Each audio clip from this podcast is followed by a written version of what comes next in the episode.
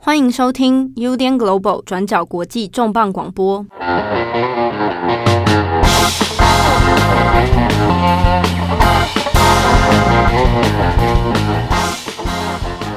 Hello，大家好，欢迎收听本周的转角国际特殊特殊的重新重版再来再来的重磅一页书。我是郑红，我是编译七号。对，那我们之前有做过很久很久以前了哈，做过两季的重磅一页书。对对，但后来因为就是呃，编辑八号跟编辑汤米弃我们而去。哇，哎，你记到记恨记到现在？对对对，就整个计划就腰斩自尽了啊 啊！终于终于在美国大选以后，我们有一点时间跟余力来重启这个重磅一页书了。真是很痛苦的过程。对啊，应该还可以啦哈，这是全新一季的。重磅一页书，那我们在这一季呢会做一些不同的调整，然后我们过去其实常常是一本书就讲完一整集嘛。对啊，那有一些听众觉得说，哇，好像负荷太大了，很沉重啊。就是有些书可能好几百页啊，你一集之内讲完，哇哇，你听众也不知道神游到哪里去。对，然后我们准备起来也很痛苦。对对对，对，对，所以我们从这一季开始哦，我们会稍微调整一下，可能会一本书会切成。可能上下集或者切成更多集不一定啊。那这礼拜我们这一集开始，我们会先做一个尝试，就先做成上下集。对，上下集，然后同时就是会把我们的故事再切的比较呃利落一点，让大家可以就是一集一集听，然后同时也可以看看说。欸、可能我们自己讲不好，然后下一集大家可以引发大家阅读的兴趣。怎么会不好呢？我们每一集都好的要命。对对对对，好，好，那这一季的单元包括说，呃，我们的新的同事，然后以及就是新的尝试，所以这是预计可能到哇，这季不知道到什么时候才会结束，很漫长，应该会跨到二零二一之后吧。原原则上希望说每个礼拜每个礼拜周中可以更新一波啦，但都说说而已，大家先观望一下。对对对，先试试看啊，那大家听的感觉如何？那如果有任何的想法或回馈，都欢迎随时告诉我们。好，本期的节目第一季第一集哇，EP One 啊，就是由我们王牌当家 对颜值担当七号他选的书，你。不要给我灌这么多称号，我觉得我就觉得你要害我。没有啦，呃，这次我们第一季的新书哦，我这次选的呢是一本，它的作者名称大家可能都有听过，叫做池心周。你想说我把周星驰倒过来念？我其实在想说，现在的比较年轻的读者对周星驰，除了中共政委之外，到底还有什么印象？因为糟糕了，好像真的，之前就有同事说他完全。没看过周星驰，或看了笑不出来。对，那好像是已经变成我们童年的产物了。啊，那我这次选的作者名字，他就叫做池心周啊。其实他是一位日本人呐、啊，那他取了一个笔名，就是把周星驰三个字倒过来啊，那个字是一模一样的，改成叫池心周。那用日文发音的话，就是哈塞塞修啊，池心周。池心周这次他写的书是什么？你为什么要特别挑呢？诶、欸，他写的这本哦，叫做《少年与犬》，犬就是那狗啦，啊，少年与小狗。啊，那我特别特别挑，是因为今年度他得到了日本很有名的一个文学奖，就是直木赏。好，大家知道的日本文学奖有很多种啊，哈，其中有两个很有名的，一个是芥川赏，那一个就是直木赏。那直木赏这个奖呢，在日本的文学圈里面，它其实大部分是颁奖给这种所谓大众文学。那比如说，过去有司马辽太郎，或者呃前几年台湾有很红的东山张良，嗯哼，他写了一本那个那个流嘛，啊流是在写台湾人的一些故事。那像那个就是得到的是直木赏。那呃芥川赏的话呢，它是颁给文学的新人的，比如说右吉直树不是写了一个那个火花，火花还是花火啊？我常常都是困惑。我们两种都录一次，花火。火花烂透了 啊！因为他是颁给新人，所以那时候他是拿到的是芥川赏。啊，那这两大这个文学奖，其实在日本的指标里面，就是你得到那通常就是呃文学界有肯定，而且通常也会受到出版书市以及读者们的欢迎。对，那今年我选这一本呢，池心洲的《少年与犬》，其实它主要呢，呃，讲起来他今年得奖嘛，那他这本书比较特别的是。池心洲大概过过去几年，应该说讲他这几年开始慢慢有一点创作转型。好，那写了很多不少跟狗有关的。这本比较特别，是他得到直木赏之后，他的题材内容呢，其实是故事设定在三一一大地震之后，也是大概九年前，快要十年了。对，他的故事背景是在二零一一年的三一大地震哈。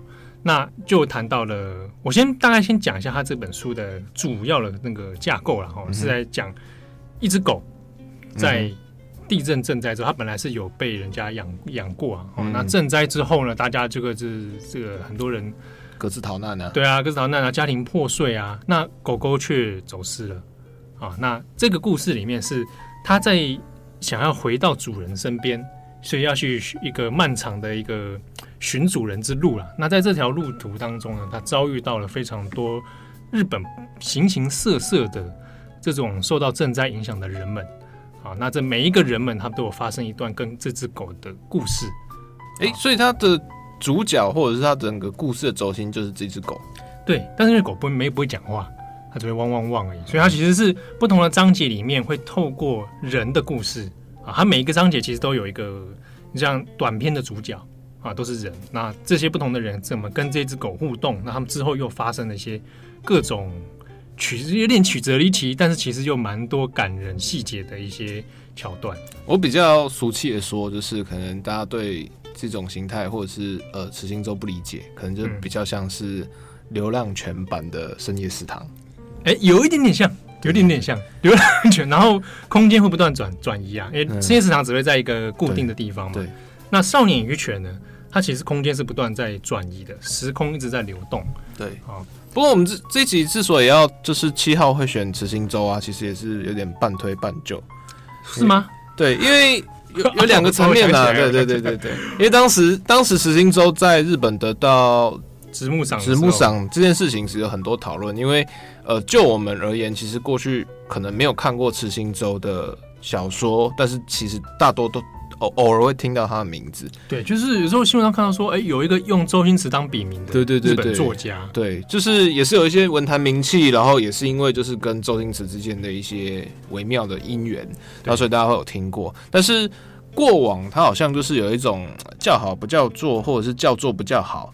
就是有些玩微妙的状况的，对，所以就是像这次得奖啊，大家的新闻是哦，终于他得奖了。对，讲起来哦，以直木赏来说啊，池心洲他出道哦，从一九九五九六的时候出道，其实他就已经好几次入围了。嗯、那这一次少年与犬是第七次入围直木赏，然后终于拿到了，其实跟七号那个金钟奖是一样 的，不对，我连入围都没有嘞，可恶啊！不是啊，因为。让大家去一人一信去 去出征，对，因为池心洲它这个特性在日本其实蛮有意思的哦，而且这一次他少年与犬得奖之中，其实有引发不少话题。呃，我先讲台湾的话题好了。嗯，台湾那个时候其实先引起一阵讨论是，还有一个是说，他是因为他他刚好是那个电玩游戏《人中之龙》的剧本编修，剧本总监。对，那《人中之龙》跟大家说一下，它其实已经是二零零五年的游戏了。十五年前了，啊，那么久，他不是一代一代出，每一代都是他吗？哎，这个就不是了哦。其实是二零零五年，Sega 出了一款游戏叫《人中之龙》啊，它是以日本的黑社会为主角的一个体验型的 RPG 游戏啊，兼养成啊等等。那它以它的剧情丰富为它的卖点。二零零五年的第一代跟后来出的第二代是剧本兼修，是由池心周。嗯哼，可是三代以后就不是他了。哦，所以后来就是找什么 AV 女优，然后哎对，后变生活，后来那个就就不是池心洲了。Okay. 对，那他只负责第一代跟第二代。但有趣的是呢，后来人中之龙有出了一个就是前传叫零啊，这是近几年比较评价很高的。在这一款零里面，虽然剧本兼修不是慈心洲，但是在零里面有很多的剧情角色的设定，有点致敬慈心周过去的创作。那除了这个之外，还有嘞？在日本的讨论里面，就有其实有一个蛮有趣的温差感哦，就是因为在日本，你讨论到慈心周的时候，你讲起这个名字，除了港片的致敬之外，嗯，对很多日本的读者来讲，慈心周是专门写所谓的暗黑小说的人。暗黑小说的定义大概是什么？因为日本讲到暗黑，我可以想到很多东西。我当然可以想到，比如说歌舞伎町、人中之龙，嗯，但我也可能会想到很多触手。触手只有你会想到，有可能嘛？就谁知道暗黑是什么意思？那个过去我们中华广播有一集不是有讲到半泽直树嘛？然后我们在半泽直树那一集里面有跟大家稍微介绍一下日本类型小说中有所谓经济小说嘛？对，好，那暗黑小说跟经济小说类似，它也是在日本文坛里面针对特定类型的分类。那暗黑小说的定义呢，在日文里面叫 noir，noir 它其实借用法文的那个 noir 的黑色的意思。那在日本的定义里面是把它说，你只要内容是涉及到社会暴力、犯罪、底层小说，而且这个内容可能会有包含，甚至可以跨领域到悬疑啊、杀人、凶杀啊等等等，或者社会边缘人，那它的剧情基调或者内容概要里面会比较偏向成人一点啊，暴力、色情，那甚至是没有什么美好的结局，大部分是以绝望。悲观为基调的这种，大家可以归类成暗黑小说。那池心洲在日本文坛里面呢，是从九零年代开始被归类成是所谓日本暗黑小说的旗手，就他算是一个旗手级的人物，代表人物。嗯，对。那这个代表呢，就是从他的成名作《不夜城》开始的。《不夜城》刚刚我们在录音之前，七号其实有讲，就是说他成名作《不夜城》，然后。接下来说《不夜城》就是后来翻拍成电影，然后金城武去拍的。对对，哎、欸，大家有记得吗？金城武哎，但是但是对对，就是好像确实有一个印象，也大概是九零年代那个时候。对，一九呃，《不夜城》是一九九六年八月出版的，那后来没多久就改编成电影，然后由香港导演来拍。那时候就找了金城武啊，嗯，然后这个日本明女的明星嘛，然后哎、欸，还有那个谁，曾志伟。狼雄，狼雄也有狼雄，狼雄，狼狼曾志伟，然后都有在里面当一个配角。他故事内容大概是什么？简单讲一下。哎、欸，很好玩哦。我先讲一下好了，《不夜城》这个小说，它后来改编成电影嘛。它的故事呢，就发生在新宿歌舞伎町这个不夜城的地方。又是歌舞伎町，欸、歌舞伎町。对，所以为什么后来人中之龙会找池心洲？其实它有这个脉络了。那不夜城的故事发生在歌舞伎町，他其实故故事的主角也就是金城武这个角色啊，他名字叫刘建一，他是一个台日混血儿。那确实是这样，没错。对对，就是跟金城武本人一样哈。那他们在故事里面其实是在谈说，有很多的这一种日本的外来客，比如说他可能是所谓的战后残留孤儿，嗯哼，啊，战后残留孤儿的第二代了。像故事主角刘建一这个角色，他就是残留孤儿第二代，台日混血的。那跟着其他的各种社会边缘人哦，比如说来自中国的残留孤儿，或者是呃从外部移民进来的一些可能是非法人士等等哦，包含比如说北京、上海、广东，好，然后这一带，然后全部聚集在歌舞伎町这地方，他们各自有一些帮派势力嘛。嗯，那不夜城的故事里面，呃，主要围绕着这几个角色在。嗯，帮会势力，还有在歌舞伎町这个地方的一些争权斗力啊，好，那有涉及到比如说凶杀等等，但是呢，他在故事里面所穿插的角色几乎几乎是没有呃完全的日本人的，大部分就是除了刚刚讲的这几种呃亚华裔的之外呢，还有比如东南亚，嗯，或者其他巴西，然后。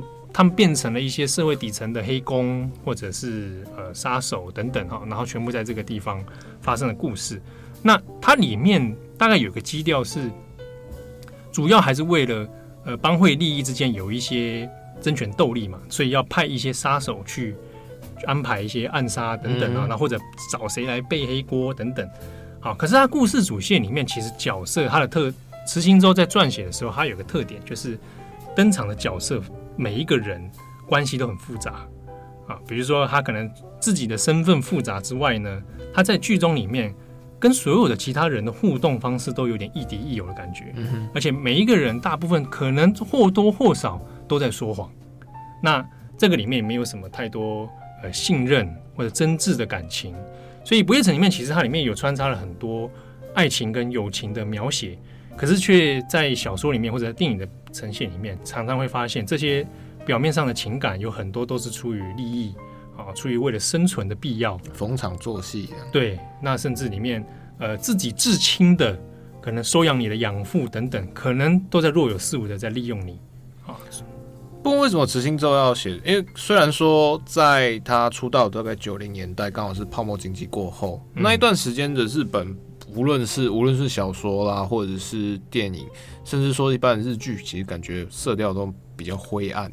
嗯，对，你看今天讲少年与犬，其实我那时候直觉是想又想到 无家可归的小孩，对，无家可归的小孩，对，又是安达，或者是或者是那种类似龙龙与忠狗那种，对对对，很绝望的故事。对，那。我们讲到这个就蛮有趣的是，我们回归到池心洲这个人啊，他当初第一部创作这个《不夜城》时代是在一九九六年嘛。好，那那个时候其实我们看哦，池心洲本人是一九六五年出生的，所以三十一岁的时候，那其实也才刚入社会没有到多久，正值壮年。对，他才出生没多久，社社会没多久，然后第一部。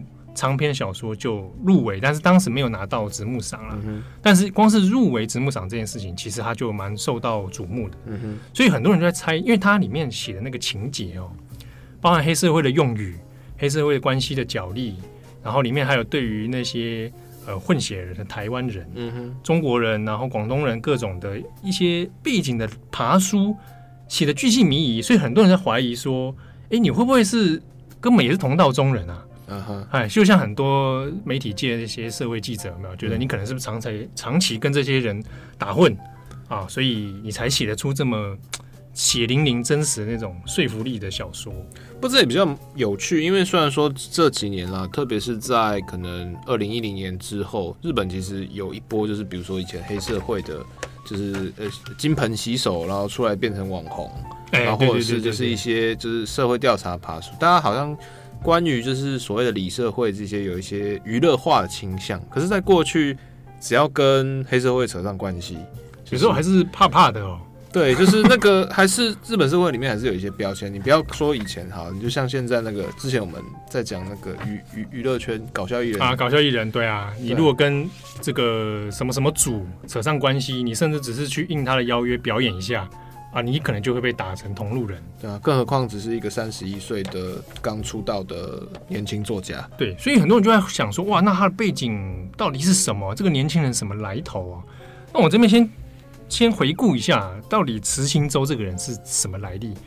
慈心周这个人，他是一九六五年出生的哈，那他本名呢叫做板东林人，那板东叫做邦多。然后龄人是龄是那个年龄的龄，然后人类的人。我特别要讲邻人这个事情，是因为跟他这个出生背景有关。邻人的日文念法可以念 Toshihito 啊，就是按照这个音的字义的方式去念。可是呢，邻人有点像日文的列宁。列宁的话，左派的爸爸。哎，对，哇，你真的是 马上就大共产党了！他会叫做林的这边谐音，他另外一个念法可以念成列宁，就是日文里面讲列宁。那会这样取名，是因为他的爸爸跟他的妈妈都是日本共产党的党员。OK，对，然后他们家里面的背景上就是一个日共啊。啊，那日共里面呢，他爸爸又曾经当过他，因为他是北海道出生的。哇，啊，其实 北海道的乡下在浦和町，那他爸爸就当过浦和町的这个町议会的议员，所以算是一个小小的。政治人物啊，那根据池新洲自己的回忆，他小时候还曾经去帮忙去送过那个日共的那些宣传品、机关报什么，然后就小时候就对这件事情就很有印象。那他其实到现在哦，近几年都还有针对一些，比如说呃政治实务啊、政治时事啊，嗯、也会偶尔会发表一些评论。但不过大部分都是鼓励大家去投票了，嗯，比较正向的。对对对对对，而且他今年因为《少年与犬》有得奖嘛。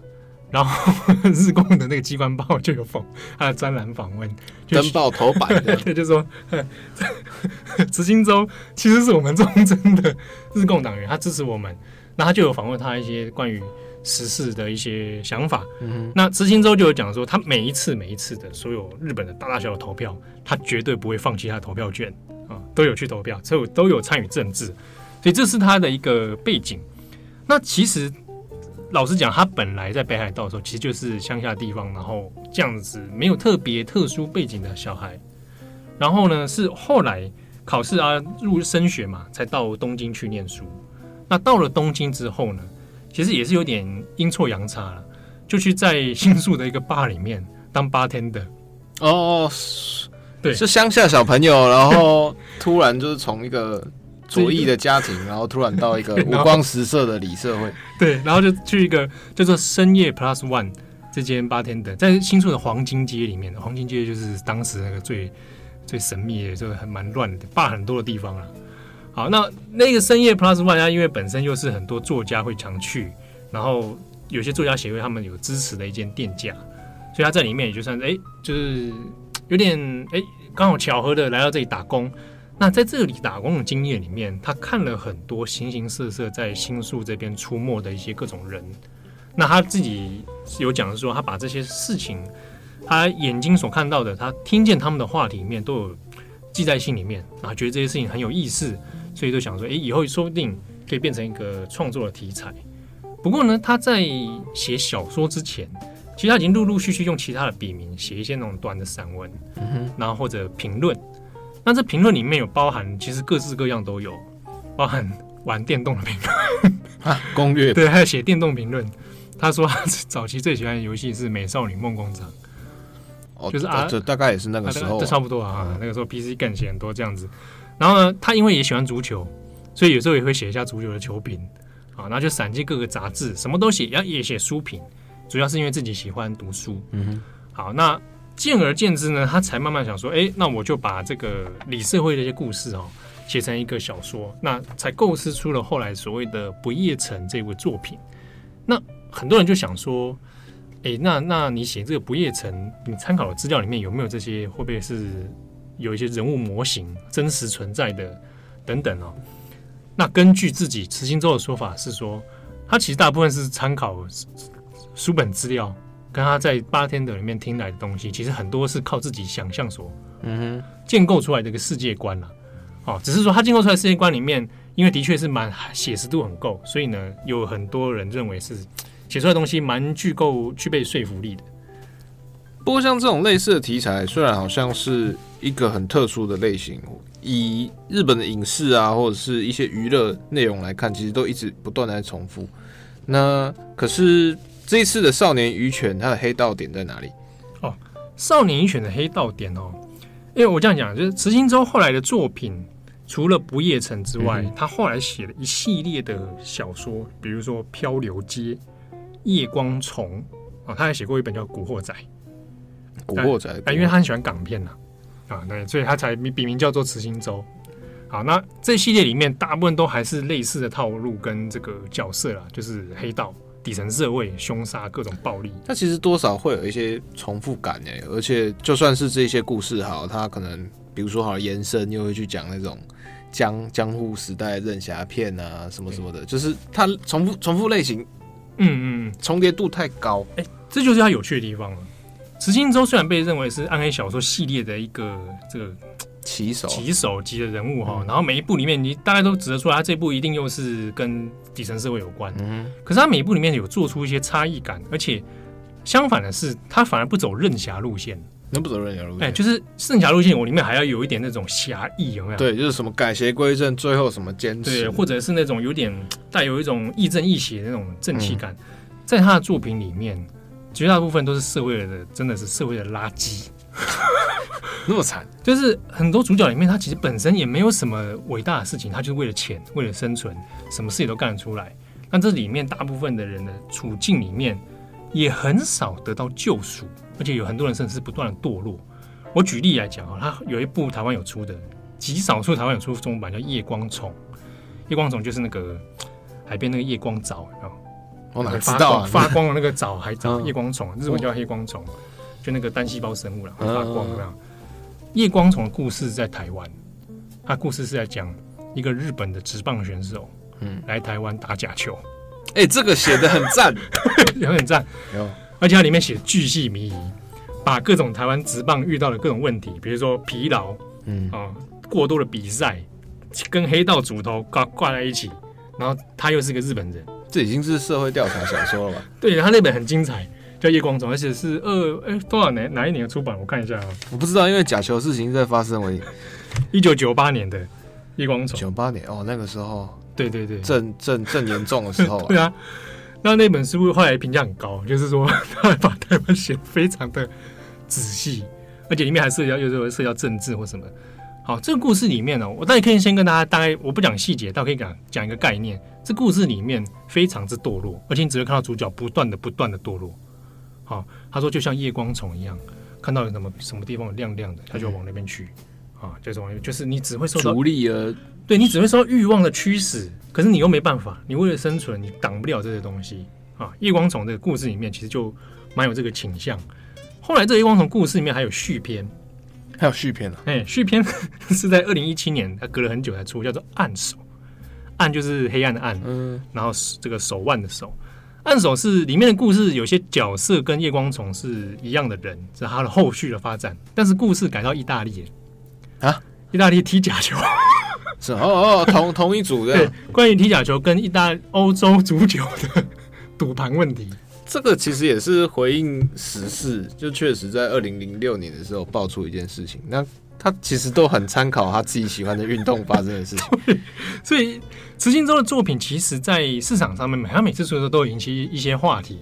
而且因为对日本人来讲，他有点猎奇嘛，因为你写的不是日本人的在地发生的故事，你可能这些是海外的，而且几乎很多故事里面，不知道我们都一定会出现中国人跟台湾人。我就我就觉得说，哇，好像形象很糟哎。好，那像他还有一部有一部是一九九九年的《漂流街》，其实也是后来有改编成电影。然后那一部里面得到的评价，其实也是被认为说这种黑暗系的里面，呃，以小说来讲，黑暗系里面完全没有得到救赎，但是你却让人看了之后有一种很悲剧性的美感。已经可以走到这个程度。嗯，这个就是他，我觉得他很多评价在于说他的人物设定很。其实很立体，就是他是一种坏，可是他坏的方法还有很多种，而且还会呃有时候亦敌亦友、亦正亦邪这种方式。好，那勾回来，因为我们前面讲这么多作品，其实对大家来讲，日本社会事务对他的形象就是暗黑小说嘛。那到了《少年与犬》之后，一开始我那时候看，我初看啊，想说，哎，这部会不会就是那种日本那种很卖温情的，对不对？每次讲到三一地震，大家都比较喜欢那种温馨一点的故事。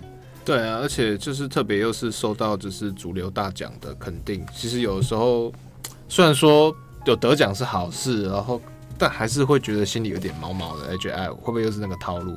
对啊，好，结果后来这种就说，哎，那我们耶稣来讲这个哈，我就去想说，那我认真来看一下哦。一看哇不得了，原来跟我想象的套路完全不同，整个哭出来，也没到哭出来，但是有觉得有点哇，果然是痴心走啊。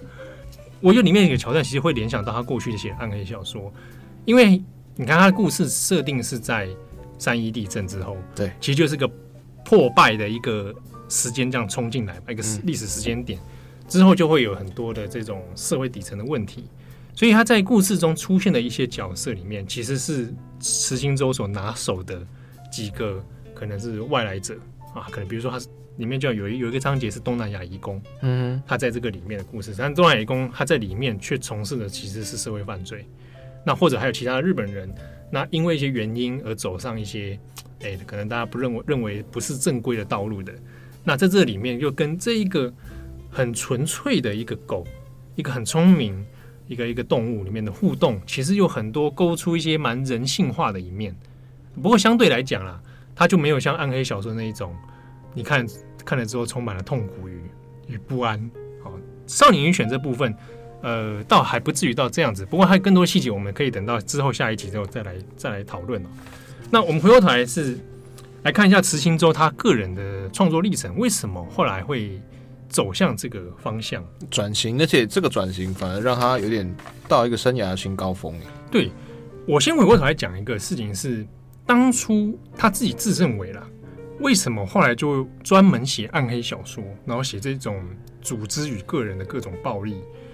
他自己说，他这可能跟他北海道童年时光有一个蛮有趣的观点。我看说不定是他爸爸共产党想要斗争，对对不对？关心对，而且关心这种底层劳工，从小在家里被批斗，对，所以就是这种枪枪无产阶级的奋斗，彼此内斗，枪杆出政权。对，没有了，乱讲乱讲的。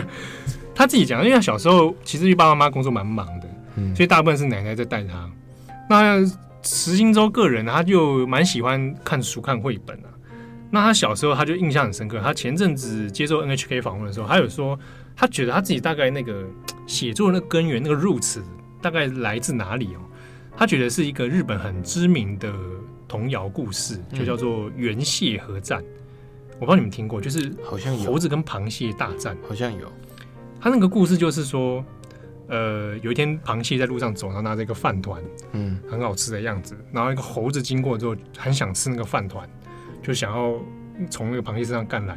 那他就骗他说：“你拿那个种子，我给你一个柿子的种子，拿回去种，你就种出柿子树啊。那你把这个饭团给我啊，种子给你啊。结果后来螃蟹觉得很开心，觉得很划算，然后就拿着种子回去种了。之后呢，种出来的东西结果长在树上，螃蟹拿不到。嗯哼，好，然后就种出来的东西好像又不是猴子做的那么好的柿子，就觉得自己有被猴子骗了啊。后来就这个回去找猴子理论。”结果螃蟹就被猴子给杀掉啊！剧情急转直干掉，然后螃蟹的这这个小孩们很生气，说你怎么可以把我们螃蟹妈妈给杀掉了？所以小螃蟹们要去报仇，就准备了很多种复仇的工具啊，各种道具，然后想要去猴子家里面，然后就去猴子家了，把这些道具都拿出来，什么剪刀啊，有的没的，然后把猴子骗出来之后，就也把猴子杀掉。好，就是原蟹合战了。这个故事呢，后来其实，在明治，它结局是猴子被杀掉，报仇成功战这样。哦、然后这个故事里面，其实到明治之后，因为觉得有点，呃，如果要给小孩看的话，好像有点太暴力，所以有做过调整，就是把它改成，哎，没有杀人，只是教训他而已。呃，所以所以所以都没有没有没有对，就是没有没有东西死掉，然后或者把一些那个里面报仇的工具，它原著里面是还有什么什么大便啊、牛粪啊什么的。等下，是原作者是心态是什么？不知道，那其实就是有点像乡村所流传的一个故事这样子啊，就是父母瞎掰这样之类，然后各个地方开始传传传啊，就就有个民间民间故事这样流传。名字以后啊，我还有时候为了教材的需要，所以有做一些调整啊。好，那就是这样。石金洲说，他小时候因为太喜欢这个故事了，就一直要阿嬷帮他念这个故事的绘本，一直念，一直念，一直念。然后阿嬷受不了，就说不要再读这种故事，她觉得太太腻了。那可是他自己没有念念不忘，所以心里面就暗暗的把这个故事把它默背下来。好，那他就说这个里面里面涉及到了一些双方不同人马的骗局，然后复仇、血腥，里面多多少少有个影子。后来。变成了暗黑系小说里面的一些元素啊，这真的很难理解。你觉得很难理解吗？但我觉得很难理解，其实就是有一点暴力感了。嗯，好，然后那一种，呃，讲起来就是有点好理解，是说，还是说他骂念故事的时候，就是故意把它念得很暴力，猴子皮扒了，诸如诸如此类，搞不好啊，然后广播剧 之类的。好，那后来为什么我们说他后来为什么会？开始转网做一些跟狗有关的创作，其实这件事情跟他不夜城那个时间点有一点关联。就是呢，他写不夜城的时候是三十一岁了，嗯，那也在那个时间点，他开始养狗，那养了一只伯恩山犬啊，其实蛮名贵的狗，是大型犬的，而且其实不是那么好照顾。对啊，那尤其是你又如果住在东京的话。哇，那也是麻烦。哦，要遛狗，然后或者大型犬要要要生活，其实都有点吃力哦。有点难想象伯恩山犬在歌舞伎町出现的状况。我、哦、其实我觉得蛮蛮奇怪的，就是因为 太人流太拥挤了，感觉应该要出现在那种比较郊区一点的地方这样子。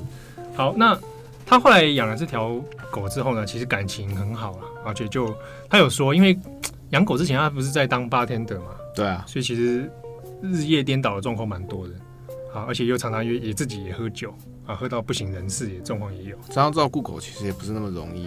对，我们先插播一下，其实七号以前也是养狗，然后所以他刚来转角工作这几年，其实我就是 就是也有在问他说有没有在要在养狗的意思啊，不然一个人很孤单，那时候还没有结婚，对，不养狗就出去不知道干嘛。啊，对对对，对啊，以前小时候我第一次养是小学二年级。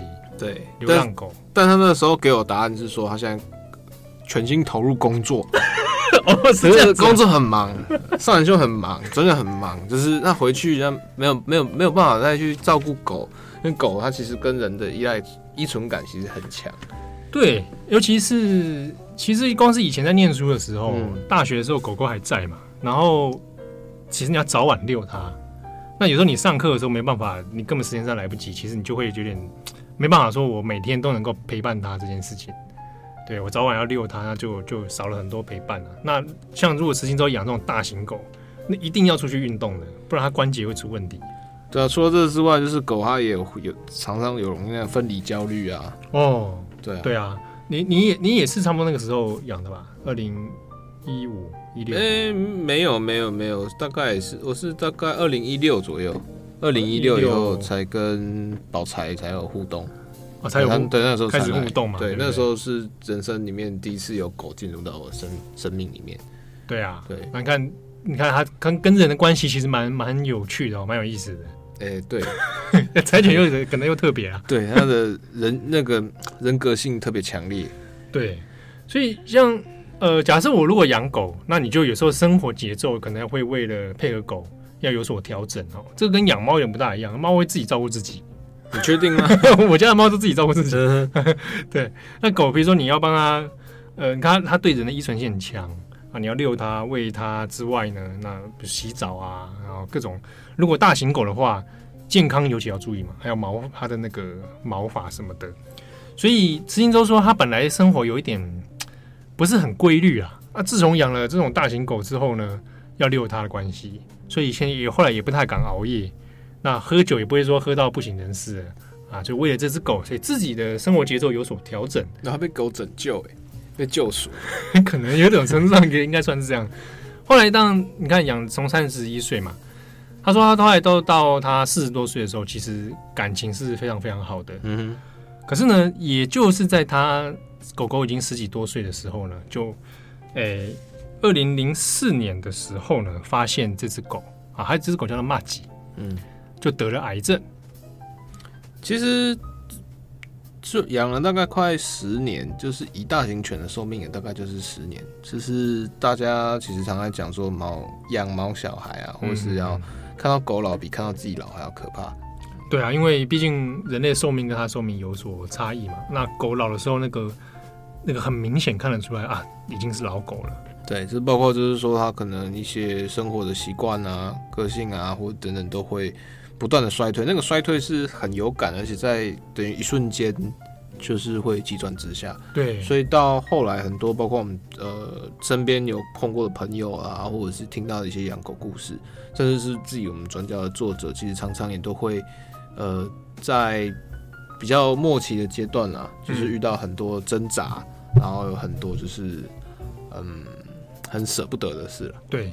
那慈心洲发现他养的马吉得了癌症之后呢，他比较让他绝望的是，医生就跟他宣告，那个剩下的寿命其实大概是不到一年的。嗯哼，好，所以从他发现到可能预期的寿命其实是非常短的。那这个时时间点的慈心周其实已经四十好几，刚好在一个他创作，你看，看他前面创作其实已经有不少作品出来了哈。然后，呃，人生也算是一个蛮。这个正值个创作高峰的壮年时期，那人就住在东京嘛。后来他为了狗狗的事情，他就决定说：“那我要搬家了。嗯”他想要找一个地方，可以在剩下的寿命里面，至少让他的马吉可以安享天年哦，度过他剩下的生命。嗯、所以他后来就决定搬到长野县哦，在离东京在更郊区一点的清井泽这边。那他就找了一个呃大自然环境的。一个房子，然后就住在那边，想说陪着。因为既然是伯恩山泉嘛，那回到一个大自然比较多的环境里面，应该会对他的生命会比较好。嗯哼，对。但因为身体马吉的身体其实状况已经不太、不太有点到最后了。对，然后活动力其实降低很多，所以在那段期间呢，后来慈心周就写了一个小说，就叫做《跑起来吧，马吉》啊，其实是在讲这只伯恩山犬的故事，但他用另外一个角色的感觉。来写这个这个狗狗的故事，嗯、那也在这段期间，其实他不止一本，就在那段这个这个搬过去的期间里面，他又写了陆陆续续写了好多跟人跟狗的故事的，然后他有发展了一个系列叫 Soul Mate 的灵魂伴侣。那蛮有趣的是，有一些新的读者，知心洲的新的书迷是先从他的狗狗系列的书才进入的，才发现原来他是以前专写一些恐怖暴力。落差感就出来，但是其实对作者或者是对他这样出道十几年来讲，就是反而是一种这样讲可能有点不太厚道，但有点像是化解就是因为麻吉带领他，然后走过这个作家中年危机的感觉。对，他就开始出现一些创作路程上的变化。那他自己的说法是，差不多也就是因为麻吉的生命的问题，自己又到中年了，他开始又越来越感受得到那个生命的消逝的实感。哼，他说那个东西是他亲眼看着自己的狗的状态的时候，才开始觉得哇哇，我看着它从小然后到大，然后到老，这样十几年的光阴过去，那接下来像我自己的生命，是不是也会朝这样的这个路途前进哦？那他在这个冲击之下，开始有比较多反思生命这件事情，还有人跟动物之间的关系。那在马吉得到癌症之后，其实因为我刚刚讲，他大预期寿命其实不长啊。嗯、那就在他生命可能最后剩下没多久的时候呢，就他的那个病痛感有强很很加剧。嗯哼。那慈心周自己说，他最后在马吉最后一刻的时候，就是马吉已经痛苦到就是哀嚎，嗯，好，身体也病痛很强，所以他实在看不下去了，就想说还是叫医生来安乐死好了。嗯。所以他就打了电话叫医生安乐死，然后在。在医生来之前，那麻吉就在他的怀中就过世。嗯，哦，那这件事情他说，其实就是抱着麻吉那个身体，然后太让他冲击。那他那时候有感觉到说，其实安乐死这件事情，他心里面有很强烈的罪恶感。他本来想说，如果是他亲手决定他的安乐死，他可能会一辈子会背着那个那个罪恶感活下去哦。嗯、可是他就想说，他觉得麻吉可能感受得到。所以马吉不想让他有这样的感受，就自己就先断气了。他觉得这是马吉留给他最后的一个温柔。对，那马吉的过去过世呢，就其实在他心中就留下一个很大的一个，我们可以讲遗憾，或者留下一个很大的一个课题吧。所以他后来才慢慢开始说，那我再来多写一些关于人与狗之间的一些故事哦。那才辗转诞生了后来他所创作的《少年与犬》这个系列。其实听到这边，大家可能听众会觉得，哎、欸，怎么剧情急转直下？平常就是七号讲的书都是那种不正不经，或者是说，哎、啊欸，比较阿宅正向。就今天啊，用这种比较悲情的方式来结尾。但其实当初在选这本书的时候。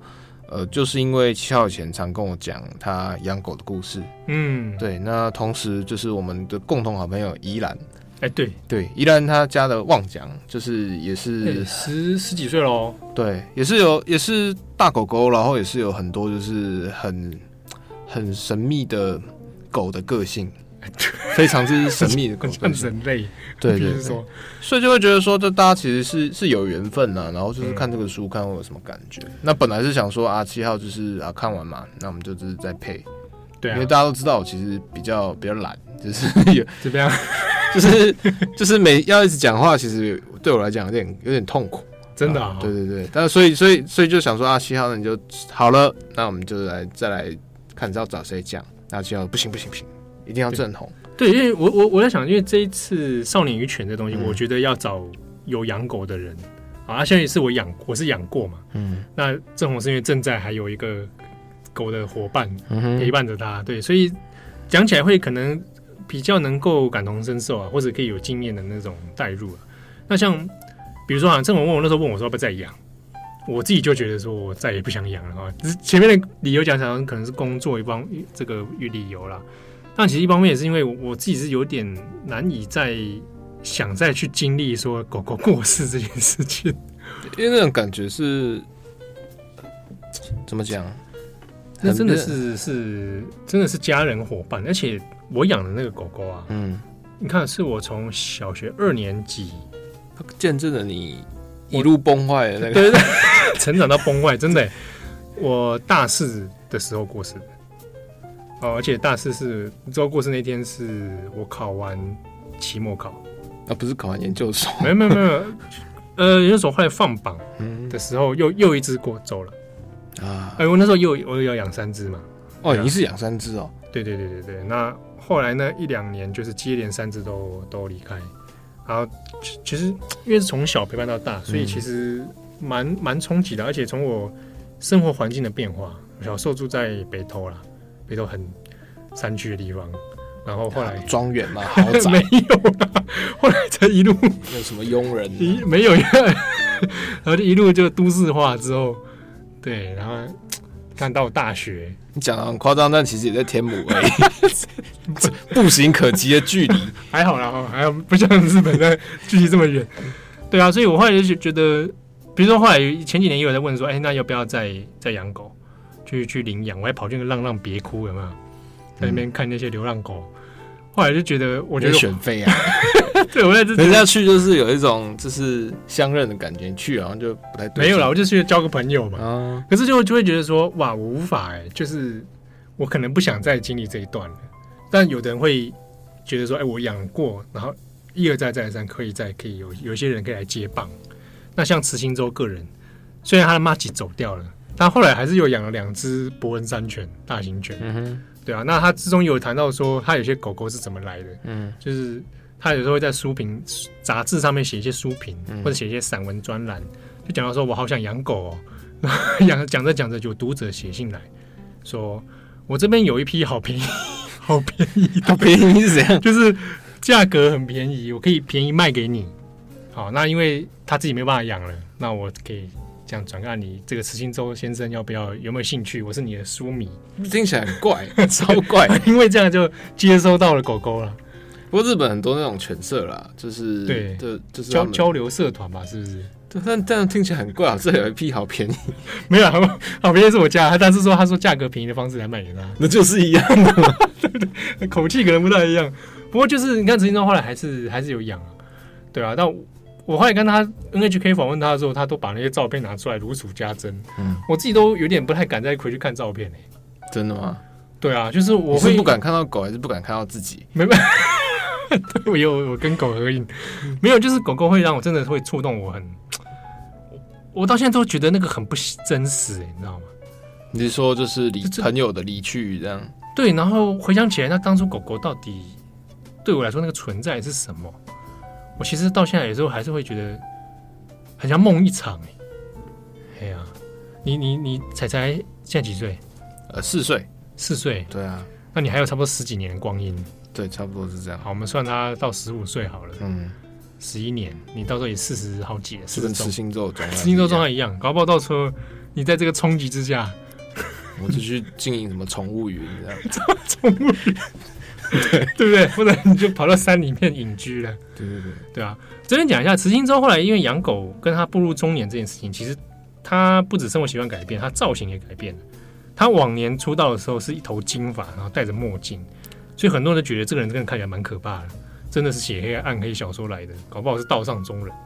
后来他中年之后呢，他头发就染回黑色，然后就变成一个普通的大叔。